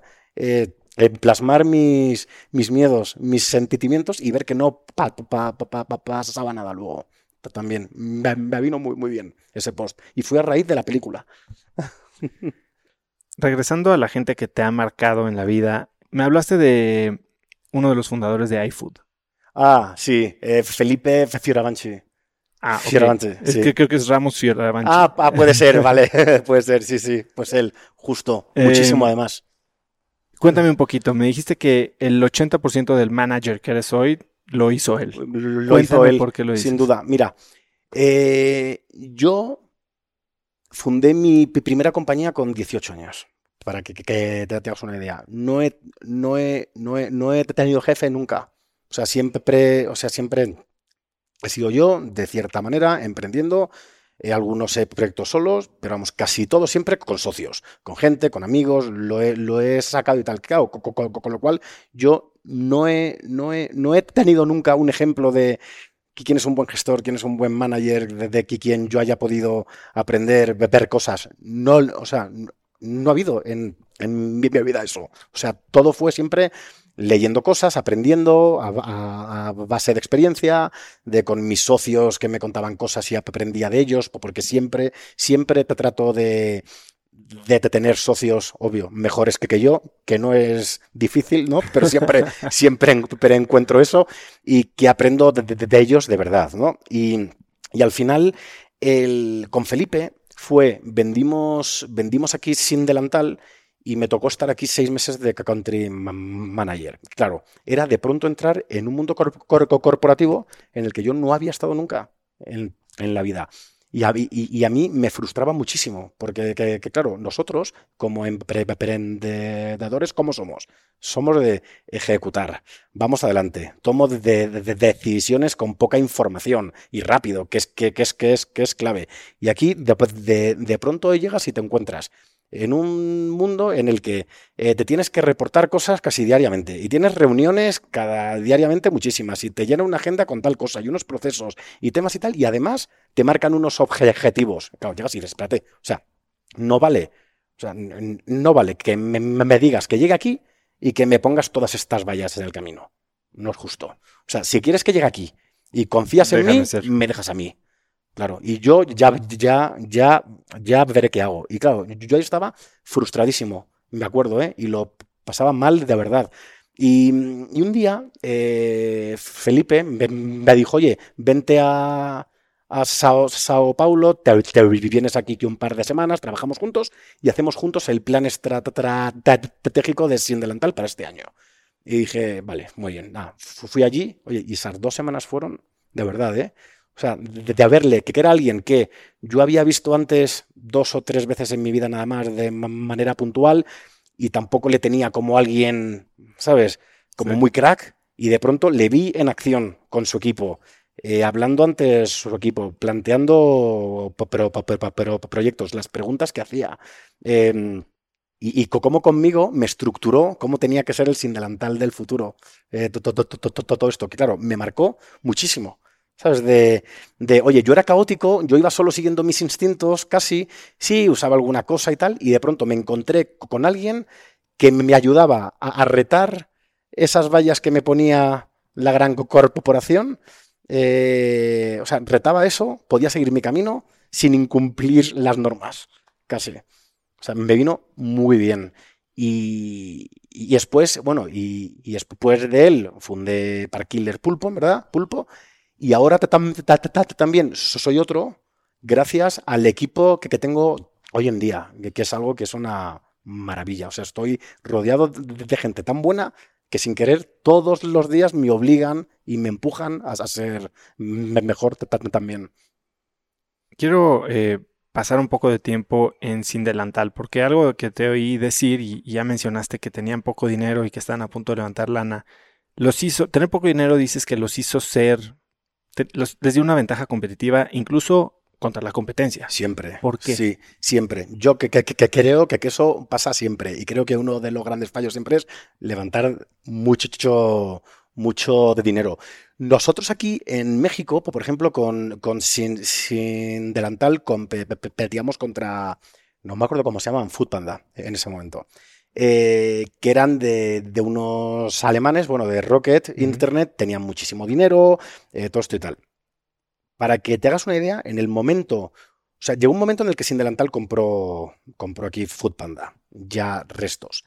Nosotros, con muchísima menos inversión, pero, o sea, te, voy a dar dato más o menos, no me, voy a equivocar demasiado. Hacíamos, creo, el triple de pedidos con un tercio de los empleados.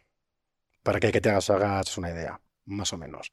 O sea, que, que al final, ¿por qué? Porque, que claro, tú vienes con muchísimo dinero, no tienes incentivo en invertirlo bien, no tienes incentivo en ser eficiente, no tienes incentivo en pensar en facturar, no tienes...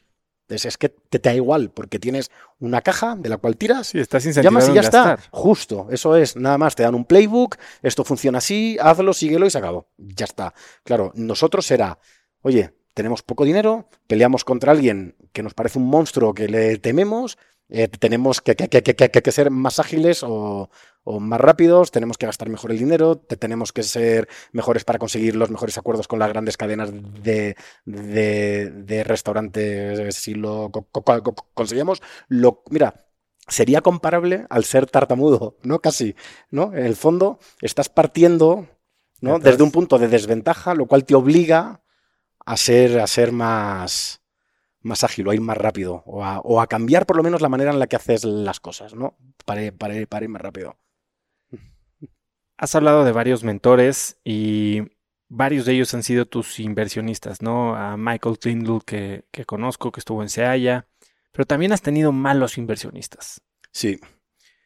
Tuve, mira, eh, te, voy a dar un, o sea, a ver, eh, obvio, no voy a dar nombres, ¿no? Pero, pero para, para mí, mi peor experiencia con inversores siempre ha sido cuando ha habido dinero sobre, sobre la mesa, no cuando no ha habido. Es decir, cuando las, cuando las cosas van mal, todos los que he tenido, con los que he trabajado siempre, todo esto y tal, siempre lo entienden y están bien. Eh, pero para mí, la bajeza humana la he visto en los momentos de vender la compañía. O sea, justo cuando hay dinero, justo cuando hay dinero, que sorprende. O sea, tú nunca piensas que los problemas seguramente lleguen cuando las cosas van bien. No se te ocurre. Porque tú, en el pacto de socios, cuando emprendes todo esto, regulas qué pasa cuando las, cosas pueden ir mal, ¿no? Y, regulas el reparto de cuando van a ir, a ir, bien, pero generalmente se hace por si acaso van mal. Y, y claro, de pronto te encuentras que las cosas van muy bien, que tú, como emprendedor, estás feliz porque, porque consigues tu tu objetivo, vendes la compañía, lo que sea, y de pronto todo, ves que muchísimos inversores salen y al ver justo el dinero sale de verdad, ¿eh? lo peor de ellos. Mucha política, ¿sabes? La avaricia, eh, pelear por el último dólar, ¿sabes? Y, arrastrarse a por él, pero de manera mezquina, eh, desconfianzas entre unos y otros, todo eso. Y eso lo vi en Sin España y en Sin México. Y también también teníamos muchísimos accionistas, ¿eh? teníamos unos 30, o sea, que, o sea, sí, había, había, un poco de todo, ¿no? Pero sí veíamos eso, esas desconfianzas y esos miedos y esa mezquindad y esa avaricia por llegar al último dólar y tal. Por eso, para mí, lección de ahí fue tienes que elegir muy bien a tus compañeros de viaje, siempre, es, es crítico. Y, en pulpo, sí, aquí sí, sí creo que lo he hecho perfecto. O sea, no, no solo de equipo, que es increíble, sino, sino el... Tenemos cinco inversionistas nada más, tres fondos grandes y dos, y dos Business Angels. Son maravillosos todos. O sea, cómo, cómo apoyan de verdad. Y sé que, y además ya sé, ¿eh? que si las cosas fuesen bien, fuesen mal, fuesen lo que sea, ellos siempre pensarán en nuestro equipo, y en nosotros como, como emprendedores antes que, que, en ellos mismos. Estoy segurísimo de eso. Segurísimo de eso. ¿Dónde pintas la raya entre necesito el dinero para seguir o para crecer o para lograr mi objetivo, mi, mi gran misión y de quién lo puedo tomar? Uf, es que es complicado eso. A ver, ahí eh, hay un tema siempre, que ahora que hay que hablar del quién, del smart money, ¿no? Se habla. Y hay muchísimos fondos inversionistas y tal, todo esto que, que, se hablan como que, que, ellos no te aportan solo dinero y te aportan inteligencia, ¿no? También y te van a ayudar, lo que sea y tal. Para mí eso es bullshit. O sea, eso no existe. Tú, de un inversor, lo que quieres y lo único que puedes poner en valor, o, o, por lo menos, lo único que puedes poner en valor es el dinero que meten, nada más. Porque el resto son palabras. Luego si encuentras, como es, como es mi caso, o hace haya que, que, es un, fondo para, para, eso muy bueno. Los, que ahora tengo, México Ventures, One Lab, o sea, son muy buenos para eso. Eh, que sí realmente eh, meten las manos, te ayudan, te apoyan, pero pensando en ti. Eh, para mí no es un tema de dónde pones la raya, es que, creo que tienes que encontrar a personas, por lo menos con las que compartas valores, de cierta manera. Yo con todos los managing partners de todos estos fondos comparto eh, valores, sin duda. A mí me encantó, por ejemplo, con la pandemia. Cuando arranca el. Cuando arrancan las cuarentenas, ya empieza a ser, ser una crisis eh, que grande. Todos nuestros inversores, ninguno me escribió a decirme. Eh, ten cuidado con el negocio y despide gente y tienes que hacer no sé qué y tienes. No, no, no. Todos fue solo, oye, ¿cómo está tu equipo? ¿Estáis todos bien? Ya está. ¿Sabes? Es tan fácil como eso. ¿Sabes? Y eso para mí es compartir un valor. Oye, eso es lo importante de verdad. Lo otro lo haremos luego y es mi responsabilidad como CEO. O sea, me eh, estáis aquí para que yo tome luego las decisiones con la, empresa eh, que, que, toquen. Pero que vosotros lo primero que os preocupe sea cómo está el equipo y que estamos todos bien y que no nos preocupemos por nada y que lo que sea, es que es, ¿sabes? ¿Sabes? O sea, e-, eso es lo que quieres de verdad. Luego si viene el, oye, tienes que recortar gastos, vamos a reajustar los objetivos, lo que sea. Pero lo primero es lo primero. Por eso para mí se alinea más en tema de, de compartir valores. ¿Cómo, digo, independientemente de, y tal vez es hablar con otras empresas del portafolio, tal vez es conocer a los, a los, Yo lo hago siempre. a los eh, inversionistas o a los partners por mucho tiempo. ¿Cómo, ¿De qué otra manera puedes saber quiénes son de verdad más allá de lo que dicen? Sí, mira, yo justo hice eso con, con esta, esta última ronda. A ver, con mis, con mis dos fondos que entraron cuando, cuando arranqué Pulpo, uno ya estuvo antes en, en sin, sin, delantal, con, lo cual ya sabíamos, vivíamos cómo éramos. Y los otros me llegaron también con, con, recomendaciones, todo este tal. Muy bien, tuvimos, tuvimos buen, buen, buen feeling. Los, últimos, Swan Lab, estos, me acuerdo, eh, yo hablé con ellos y hubo muy buena, o sea, muy buen feeling, ¿eh? o sea, nos haríamos muy bien, teníamos buena, buenísima relación, todo esto y tal. Y ellos se vendían muy bien. Y dije, qué raro, todo, todo es bonito, ¿no? Y yo, ¿qué, ¿qué, hice? Entré en su web y contacté con todos los CEOs de todas las participadas y les hice una due diligence a la inversa. No hablé solo con las participadas, sino que hablé también con otros fondos de esas participadas que, que compartían board con, con ellos. Y, o sea, sí hice esa labor de verdad. Y lo que recibí de todo todo el mundo fue un mételes como sea. O sea, les quieres como socios. Y efectivamente les quise como socios. ¿no? O sea, pero sí hice esa labor de hablar con todos, ¿eh? Todos. Y además me acuerdo cuando hicieron la primera reunión de todos los founders, me llevaron a mí como la última empresa en la que habían invertido todo esto y ellos no sabían que yo ya había hablado con todos. todo el mundo. Justos. Baris, tú hiciste algo que muy poca gente logra. No solo has vendido varias empresas, pero vendiste la misma empresa dos veces a la misma persona. Cuéntame cómo logras eso. Lo, vendes sin delantal en condiciones muy poco favorables, sin delantal España. Sí. Y te dejan una semilla. Sí. Cuéntame esa historia. Justo, mira, eh, como fue esa venta, es justo, o sea, Justit compró España y Justit dijo, oye, eh, eh, si os vais a México y seguís ahí, os echamos una mano, pero no vamos a tocar el mercado, no entramos, vosotros no podéis ir a Europa y como que nos dividimos un poco mercados, ¿no? Porque que, ellos latan, no que no querían venir y nosotros detrás dijimos, oye, pues igual sí queremos atacar México, Colombia y otros países. Eh, ¿Fue parte de lo que se negoció en la venta? O sea, digamos que, ok, te bajo X monto de venta y me quedo en México, o no, te dijeron quédatelo. No, ¿O lo cierro o te lo quedas? Realmente, como fue eso, ese punto fue, teníamos España y habíamos abierto en el 2011 México, que, fue uno de los grandes errores en ese momento que resultó siendo de los principales aciertos. Eh, fue error porque eh, siendo muy pequeños ya nos vinimos muy arriba y dijimos, vamos a internacionalizar la compañía cuando éramos nada, 10 minutos. ¿Y eso qué, hizo? Pérdida de foco, pérdida de recursos, los dos fondos estamos en España, el negocio de México no, no acaba de arrancar, aquí teníamos un CEO local que sí, lo hacía bien, pero tampoco tenía nuestro conocimiento ni experiencia, o sea, fue, fue complejo, fue tirar muchísimo eh, dinero ahí. Tanto que vendimos España y llegamos a Justit y dijimos, oye, ¿no quieres México tan también? Y dijo, no, no, yo esto no, no quiero porque me vas a obligar a invertir, lo que sea y tal. Y dijimos, no, no, es que te lo regalamos. O sea, es que, es que no queremos seguir ya, o sea, no queremos seguir vendiendo pizzas por internet.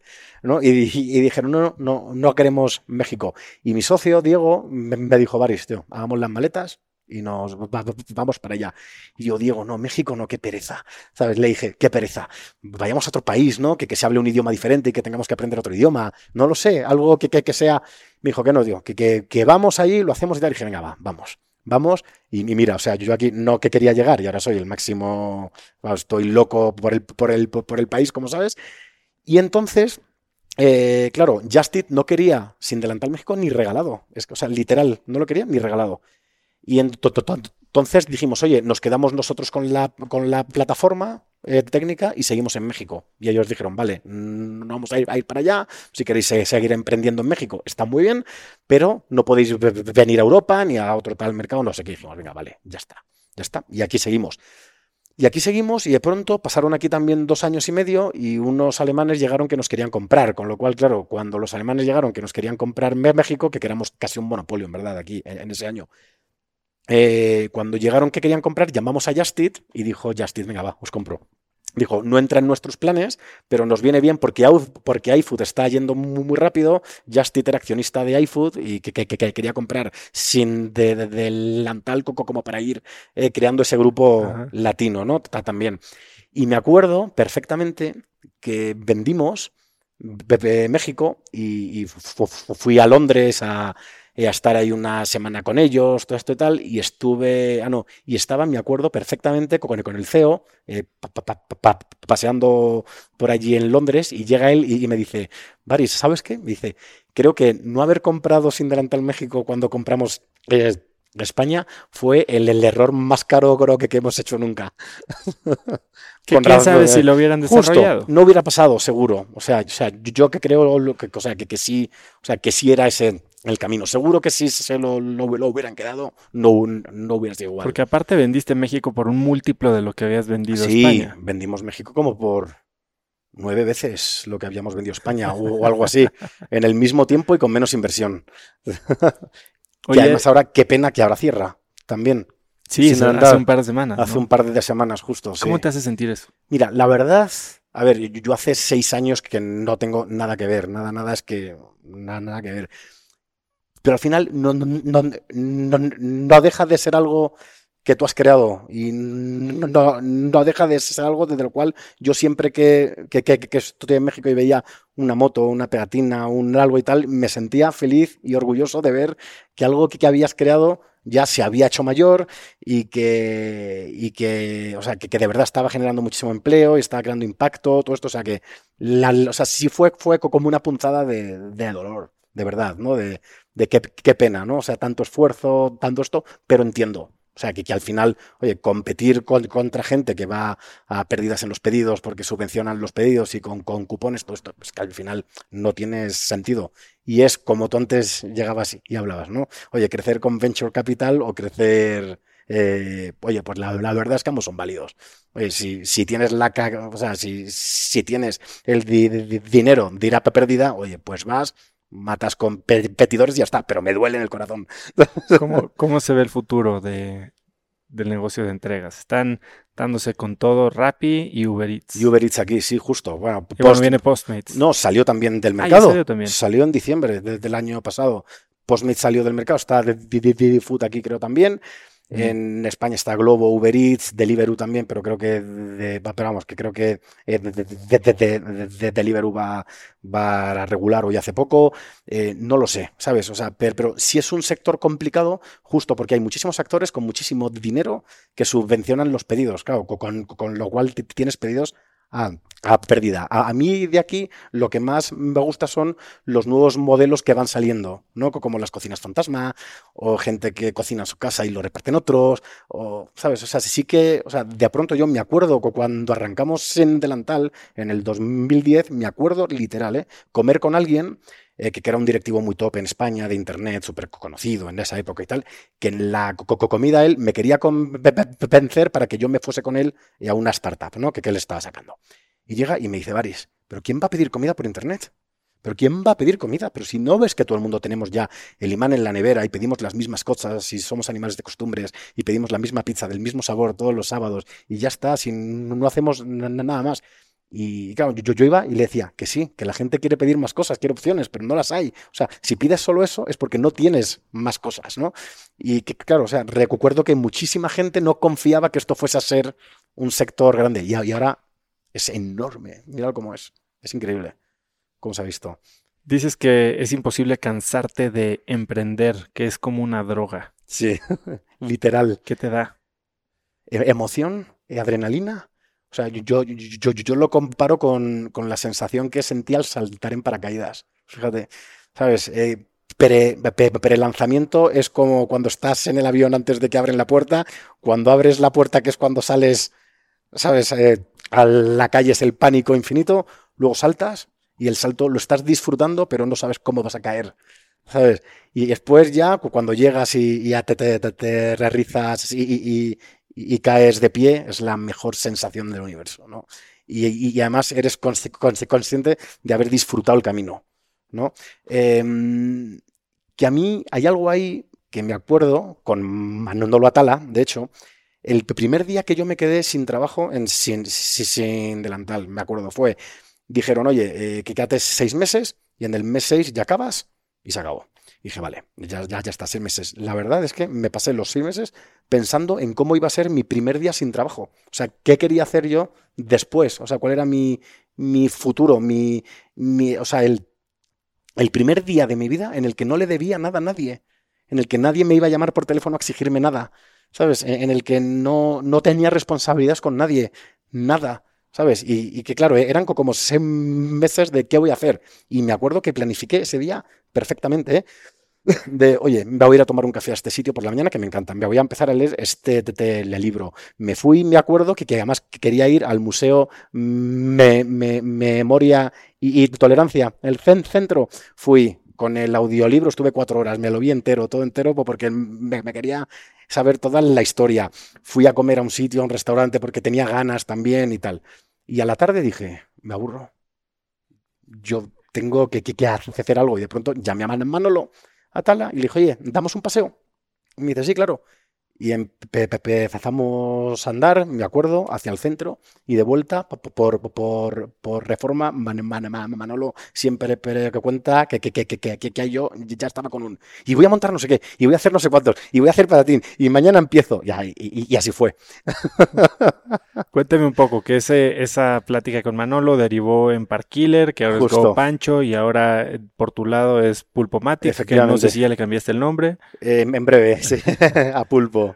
Cuéntame, a ver, esta evolución de crear una empresa B2C con un modelo como el que era Lux, ¿no? Sí, efectivamente. de justo, ballets. Justo. ¿En qué momento hay esta transición y qué aprendes de algo que nunca habías hecho, que es la venta de SaaS, ¿no? Que SaaS es em, Software as a Service con miras corporativas. Justo. ¿Qué hace Pulpo? Vamos a dar un, resumen un poquito. Mira, eh, voy a ir al, al origen.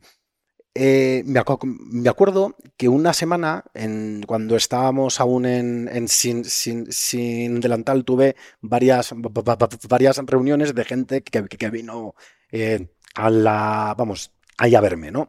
Y me acuerdo que todos, llegaban y me enviaban un mail y, dijeron, oye, eh, ¿te tienes parking para que, que deje mi auto? Y, esa semana justo leí que Lux, estos estos americanos habían levantado una ronda de ballet parking y tal. Y claro, uní de pronto el, oye, todo el mundo me está pidiendo parking de pronto en mi, en mi oficina y mira de pronto este modelo que hay aquí. Debe tener sentido, y aún más en, un, como en una ciudad como esta. Y, al final dijimos, oye, vamos a sacar una startup que sea pues Valet Parking on Demand. La idea era, una app en la cual tú, haces clic en el sitio al que vas a llegar y te tienes, hay un valetero que te, espera, guarda un scooter en su en el, el, coche, se lo lleva, lo aparca, cuando lo quieras de vuelta haces clic, te lo trae y se acabó. Pero, y, pero fuimos, arrancamos a hacer un poco en la plataforma todo esto mientras definíamos el modelo de, negocio y la verdad es que los números no salían por ninguna parte, era imposible. O sea, era como, era la, única manera en la que salieran, en la que podían haber salido los números, era si fuésemos capaces de predecir la demanda y era imposible.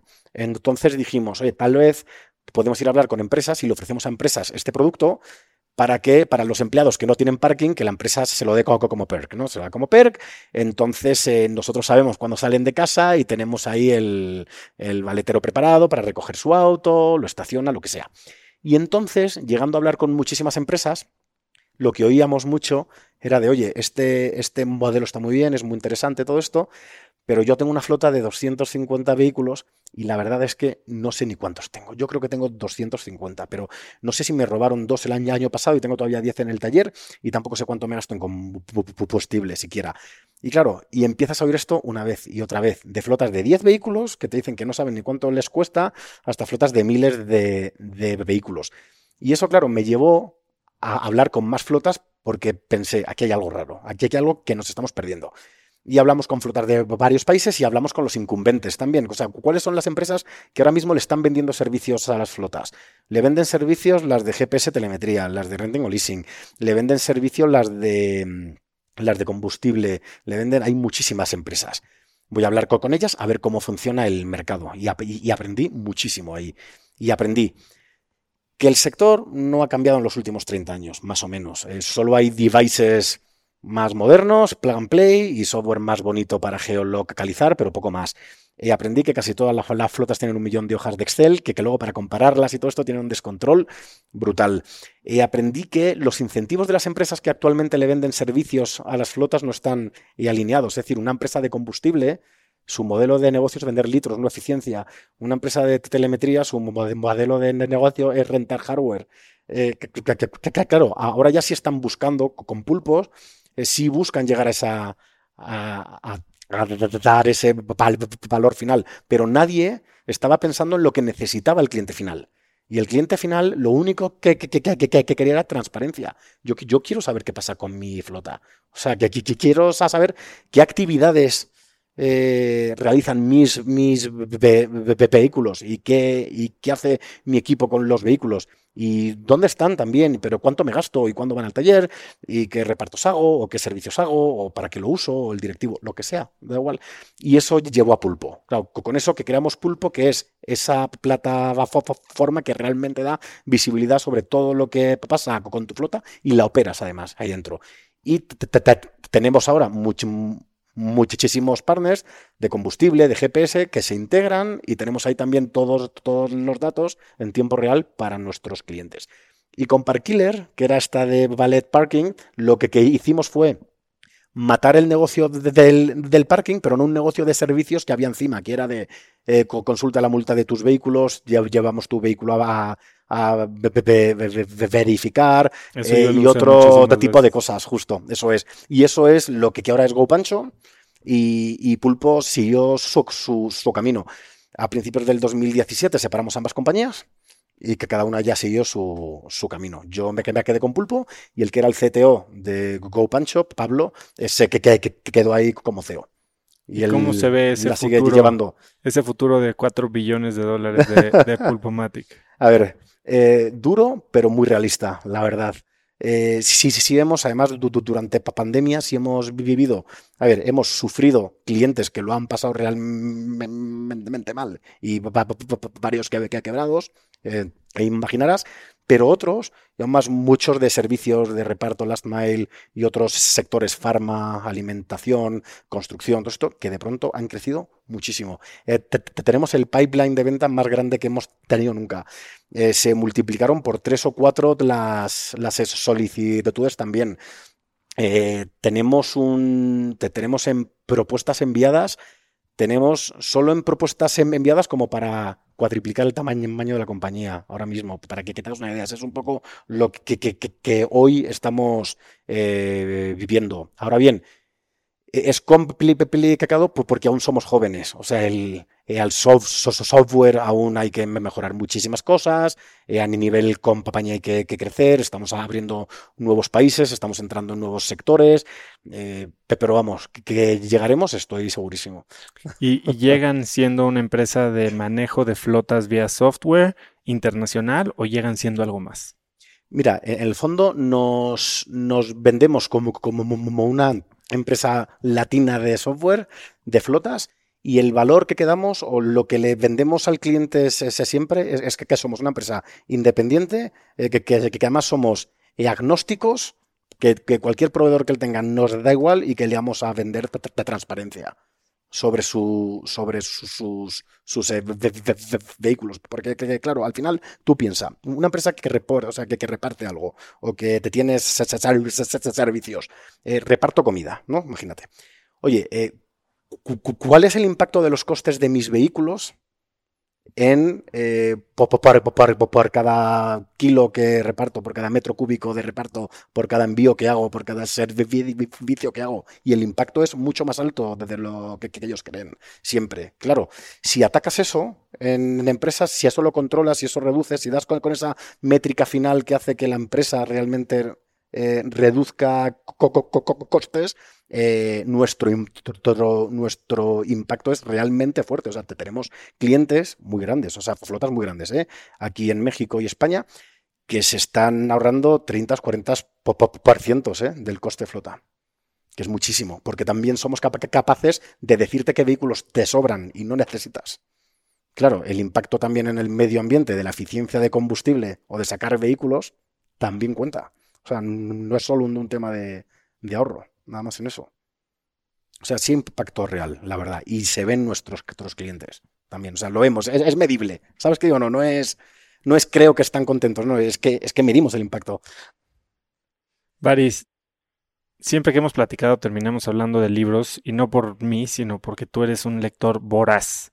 Eh, me dices que lees tres libros a la vez. Siempre suelo leer tres a la vez, justo. Cuéntame, ¿Cómo, cómo se ve esa composición normalmente? Mira, eh, casi siempre, aunque que ahora lo, lo estoy cumpliendo justo ahora, pero estoy, o sea, pero siempre, siempre, siempre, leo tres. Siempre leo eh, eh, uno sobre algo que yo necesite aprender para la empresa o para mi negocio. Es decir, puede ser o de estrategia comercial, o de tecnología, o de estrategia de negocios, o de gestión de recursos humanos, lo que sea, pero algo que me aplica, o sea, es algo que es estudiar para el trabajo. Eso es uno. A ver, tu top del año en esa área. Mi top del año en ese área. No se sabe, sabría, o sea, debería sacar mi, hoja ahora y sacarte, pero sí he leído varios. Mira, hay, hay uno que me encantó de ventas que se llama Sell More Faster, eh, que es un libro muy estratégico de, de, ventas. Es decir, no es de estos que va y te dice, y te dice eh, el proceso es de esta manera y lo tienes que pintar tal. Si, si no es uno, o sea, que lees y te dan unas ganas de salir a la calle, ¿sabes? Que, que, te mueres. Hay otro de esos que, que, leí que me encantó, que se llama, eh, se llama Objections, de Jeff Blount. Y Objections me marcó muchísimo. No, lo sé si te, te, me lo, comentaste, ya lo leí. Ah, sí, en serio. ¿Y qué, opinas? ¿Te gustó? ¿Te Muy? Bueno. Muy bueno. También técnico. Justo pero creo que el punto está muy claro. Efectivamente. Si no preguntas y te callas. No consigues nada, justo. Y ahí fue cuando vi el vídeo, ¿no? Que, que hablamos de, del chino que, que se fue a encontrar 100, 100 rechazos, ¿no? Que es buenísimo. también. es un teto que se llama Lo que aprendí de 100 días de rechazo. Justo, que es buenísimo y es muy útil y es muy real, creo, crear esa, esa costra, que lo oí también en tu podcast, que, que lo hacía Javier, de, de Yalo, justo, eso es justo, que es muy, muy, bueno también. Entonces, uno, como técnico, aprendizaje sí, eso siempre, básico. Segundo. Segundo, sobre, un, sobre un tema que a mí me interese o quiera, o que quiera aprender, mejorar o algo.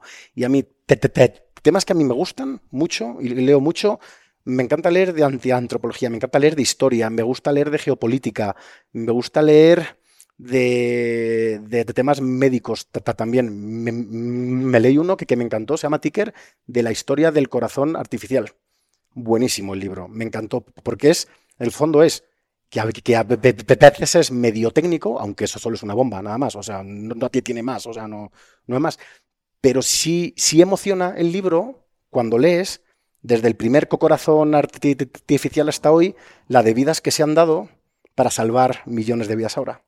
O sea, la de médicos que asumieron muchísimos riesgos y pacientes que asumieron muchísimos riesgos de manera consciente y que murieron solo para poder probar la siguiente versión de, un, de, de, una bomba que te implanta en el cuerpo para que, que, vivas más tiempo, ¿no? Y es un librazo, la verdad, que, que, a mí me encantó, la verdad. Eh, porque es como ver por atrás los sacrificios que hay a veces en, los, o sea, que den en cosas que ahora damos por sentadas. Ahora tenemos algo, vas a un hospital, te, ponen un corazón y ya está. Pero en cuántos avances científicos ahora con las vacunas, lo, que sea, no ha, no, ha, habido víctimas para que tengamos que llegar a esa, a esa solución. Y eso me encantó. Y dentro de esta categoría, lees algunas de estas como novelas de negocios, como Bad Blood, por ejemplo. Me encantó, sí. O sea, sí en esta. caerían en esta de aquí, justo. Que, caerían aquí, justo. O sea, un Bad, Bad Blood también entra aquí. porque al final. Gate, todo eso. Sí, porque al final sí es un libro en el que aprendes, pero es un poco más gossip, es chisme, ¿no? Sabes, un poco lees, lo lees como novela, ¿no? Pero pero sí, o sea, sí, aprendes, pero no es algo que yo vaya a, cambiar el rumbo de la compañía mañana porque estoy aprendiendo algo nuevo, ¿no? Y, y, después el tercero que leo siempre es una novela en paralelo. Aunque, ¿sabes? Como para vaciar la cabeza. Lo que pasa es que cada vez me está costando más leer novelas. Fíjate, no, no lo sé por qué, pero me cuesta como engancharme a las, a las novelas y las, las, llevo como, como renqueantes. ¿Sabes? Como que me cuesta engancharme. No lo sé si porque no las elijo bien o porque de, de, leer tanto, eh, o sea, tanto en ensayo, mi cerebro ya espera recibir otro tipo de estímulos de un texto. ¿Sabes? No lo sé. Y me he desacostumbrado a recibir entretenimiento de un, de un libro. No lo sé. ¿Por qué funciona eso? La verdad es que no me lo sé. ¿Y de estos tres tipos de libros hay alguno que prefieras en físico, otro en audiolibro Qué, buena pregunta. Intenté, intenté con audio audiolibros y a mí no me funcionó. No pude. O sea, se me va la cabeza. O sea, eh, lo empiezo a oír y acabo pensando en otra cosa, pierdo el hilo y no puedo regresar al punto en el que perdí el hilo. O sea, no, o sea que, a mí eso no me sirve como, como formato. Los técnicos, sin duda, los, los prefiero en Kindle porque subrayo y después consulto todo. Y eso, o sea, son, o sea, eh, me creo como mis guías. Luego, cuando acabo uno, saco todas las notas, las guardo, guardo en un Notion y es como, como te, tengo como mi guía empresarial o cosas que, quiero aplicar o que aprendo, las tengo guardadas en Notion de las notas que subrayo en Kindle de esos, esos, libros y el resto en papel. Estoy haciendo exactamente lo mismo con Kindle y, subrayar y pasarlo a Notion, pero hago que me lo lea el celular. ¿Ah, Entonces, escucho como medio audiolibro, subrayo paso a Notion y después compro el libro físico. ¿En serio? Sí. ¿Lo compras Como también hay muchas cosas que para consultar incluso el Kindle no me da. Sí. Cierto, yo, mira, los de historia y estos sí que siempre, siempre que quiero papel y no, no, lo sé por, qué sentimos esa diferencia, ¿no? De que unos deben ser en Kindle, otro en papel, otro en audio, audiolibro, pero sí pasa. Cierto. También, eh, o sea, para ti leer es un, es un momento como de meditación, es de conexión contigo y, te das dos horas al día. O sea, cuéntame un poco a qué hora metes dos horas al día en una persona que está manejando varias empresas o que tiene varias inversiones o que tiene un equipo que tiene que valer cuatro billones de dólares en unos años. Mira, eh, para mí es, e, e, es doble el tema de leer. Uno es, me da paz. O sea, y es como mi momento. Y a mí lo que más me gusta del mundo y lo que además necesito es desayunar solo leyendo. Es lo que más me puede gustar del mundo. Madrugar, irme a un café o en casa, lo que sea, y, estar solo con, un, con un, libro y leo. Eso es para mí básico, me encanta.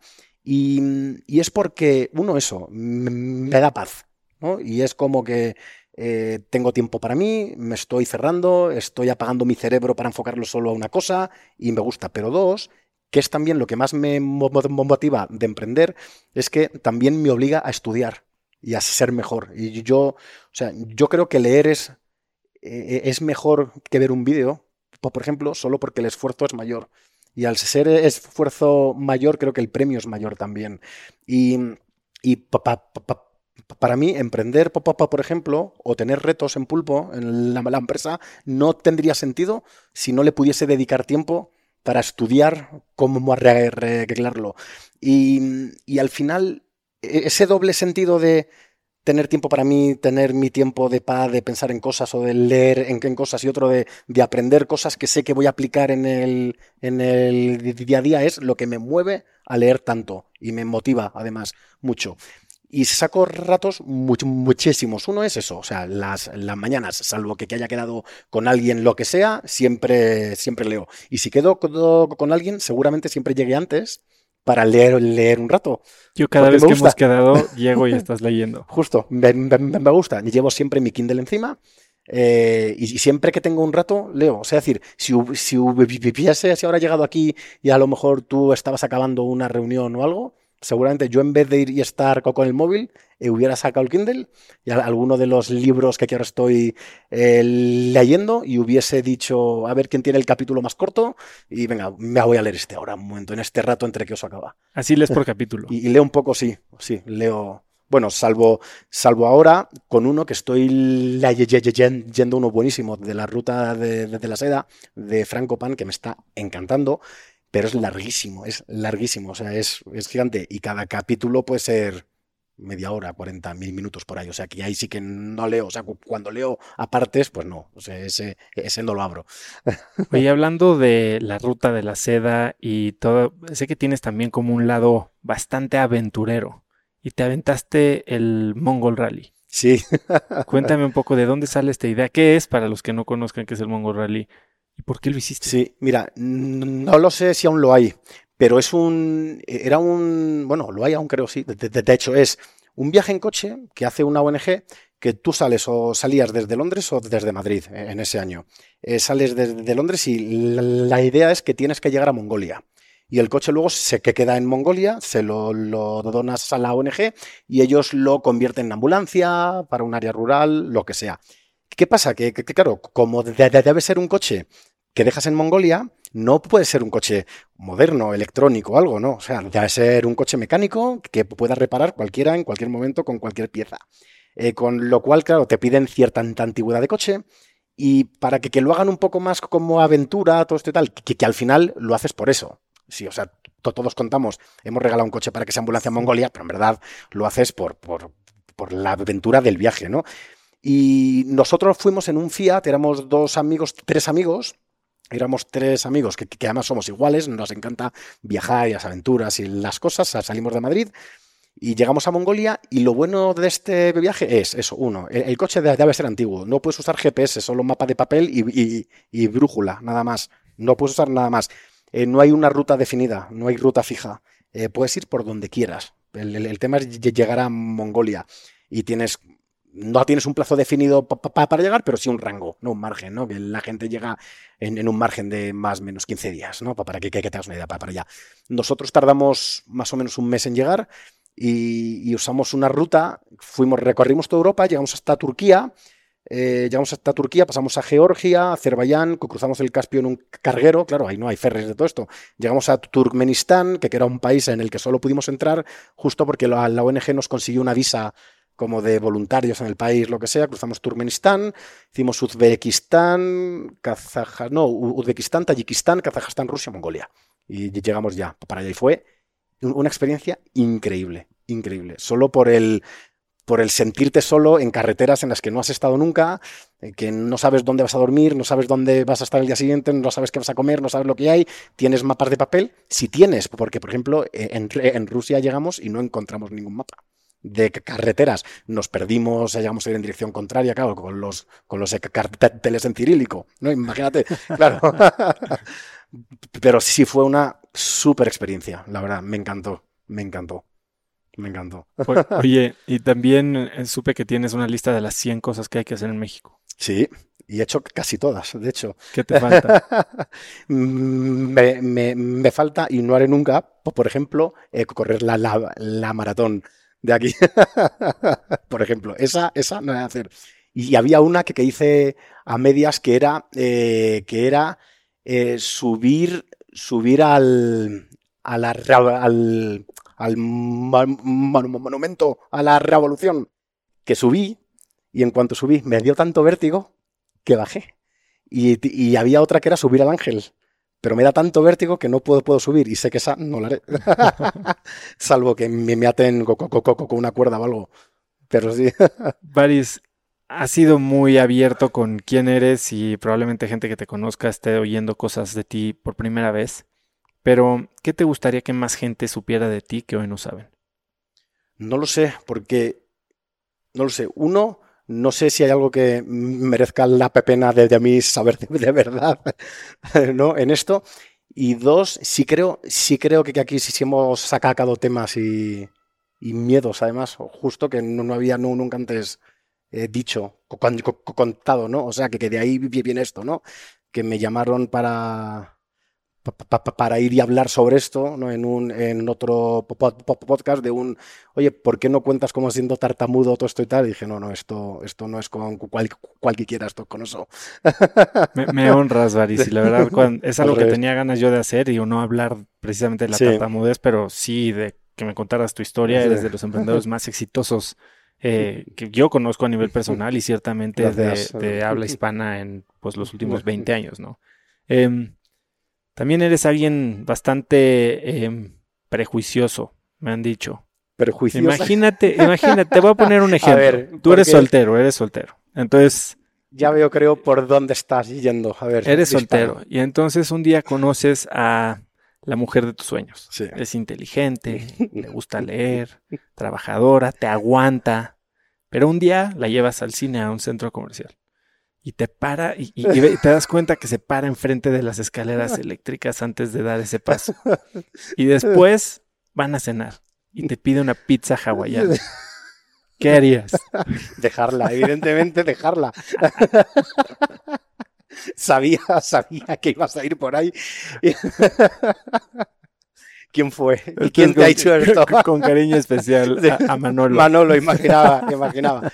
Sí o no, la verdad, la verdad es que sí, sí soy, sí, sí soy bastante maniático con ciertas cosas. Ciertas cosas. Mira, eh, temas que de verdad me generan ansiedad de alguna manera, ¿no? Es, eh, uno es la pizza con piña, de verdad, o sea, esa es algo que no puedo soportar, o sea, no, no, no, no entiendo. Pero no solo no comerla, sino la gente que la come. La gente que la come, sí, sí, no, no, no, o sea, ya te juzgo. las crocs, por ejemplo, o sea, las crocs si es algo que, que no... O sea, bueno, es el anticonceptivo más efectivo. Me queda clarísimo, lógico. O sea, o sea, eh, a ver, eh, una mujer con gusto jamás se va a quedar embarazada de un hombre que use crocs. Eso, es un hecho. Eh, eso segurísimo. Las crocs me pone súper nervioso, por ejemplo, la gente que, que, rebaña un yogur hasta el final, ¿sabes? Que, que, hacen así como todo esto, ¿sabes? Sí, sí, o sea, tengo, tengo ciertas manías ahí, pero no tantas como dice Manolo, seguro. Baris, si pudieras escribir un mensaje en el cielo para que millones de personas lo vieran, ¿qué diría? Sabía que esta pregunta llegaría y llevo, de verdad, ¿eh? dos semanas dando vueltas a ella, porque no, lo sé. Uno, porque no tengo nada de impacto que contar, seguro.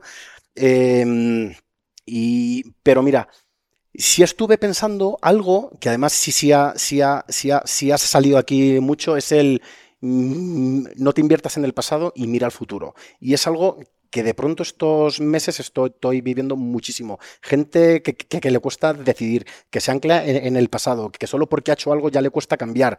Eh, gente que no le ilusiona el futuro, sino le ilusiona el pasado. ¿Sabes? Yo, de verdad, o sea, si yo cuando saco fotos a algo, jamás las reviso. Nunca. Es que a mí el pasado me da igual, ya pasó.